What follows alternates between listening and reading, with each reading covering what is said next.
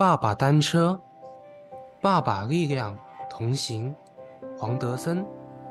传统的父亲就是不苟言笑的严父，新一代的父亲是朋友还是玩伴？获奖无数的前香港滑浪风帆运动员黄德森则认为，照顾孩子是边做边学的过程，与孩子一起结伴成长。总会让双方有所感悟。说起做父亲，洪德森有很多亲子故事。记得女儿小时候，有次我打她，后来当然很后悔。她睡觉的时候，我写了些东西贴在她的床头。第二天早上，我问她有没有看，她说看不懂，我只好读给她听。大概的意思是，爸爸从来没有做过父亲，少不了犯错，但错了会承认，也会改正。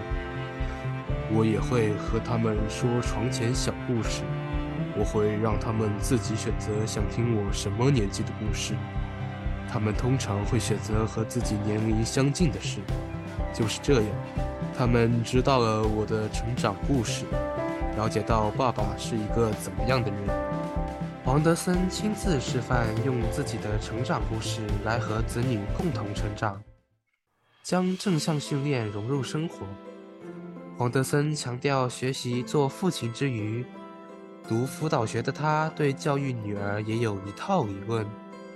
在冰球会，我们提倡正向训练，当中包括三个元素：欣赏付出，把握学习过程，容许犯错。在日常练习中，要不停欣赏他们的付出和努力。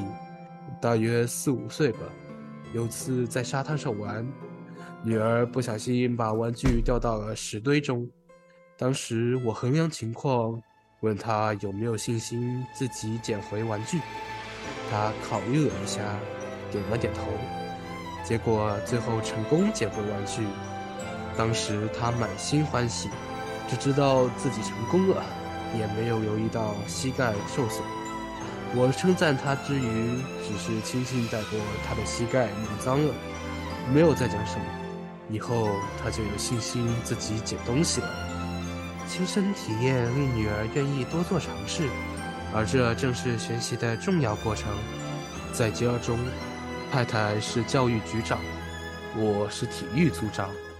在香港的制度下。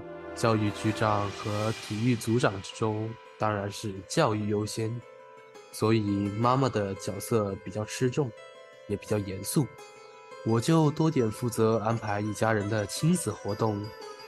黄德森回想一次最深刻的亲子活动，理所当然的就是水上活动，但这次竟然不是滑浪风帆。